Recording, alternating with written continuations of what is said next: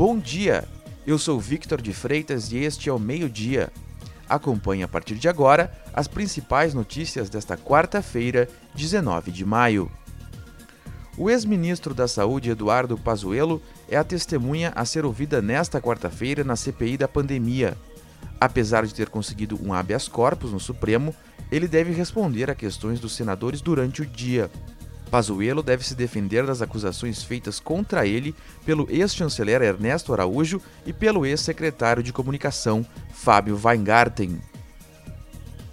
O ministro do Meio Ambiente, Ricardo Salles, e o presidente do Ibama, Eduardo Bin, foram alvos de uma operação da Polícia Federal nesta quarta-feira. A ação foi autorizada pelo Supremo Tribunal Federal e visa apurar crimes de corrupção, advocacia administrativa, prevaricação e facilitação de contrabando que teriam sido praticados por agentes públicos e empresários do ramo madeireiro. Ao todo, foram 35 mandados de busca e apreensão em Brasília, São Paulo e Pará.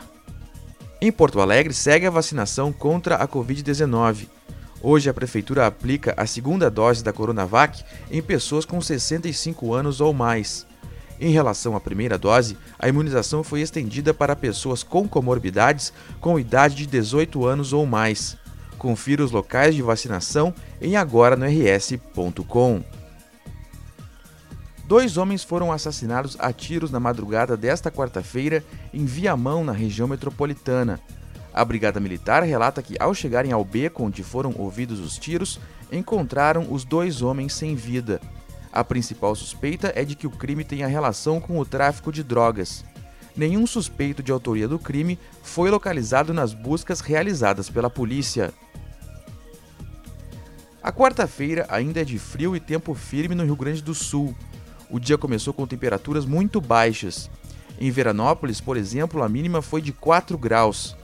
À tarde faz um pouco mais de calor, mas as máximas ficam na casa dos 20 graus. Deve chover somente a partir de amanhã, sobretudo na faixa oeste do estado.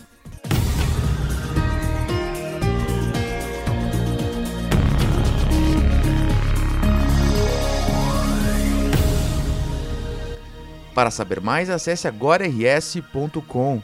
Acompanhe arroba agora no RS no Instagram e no Twitter. Obrigado pela sua companhia e até amanhã.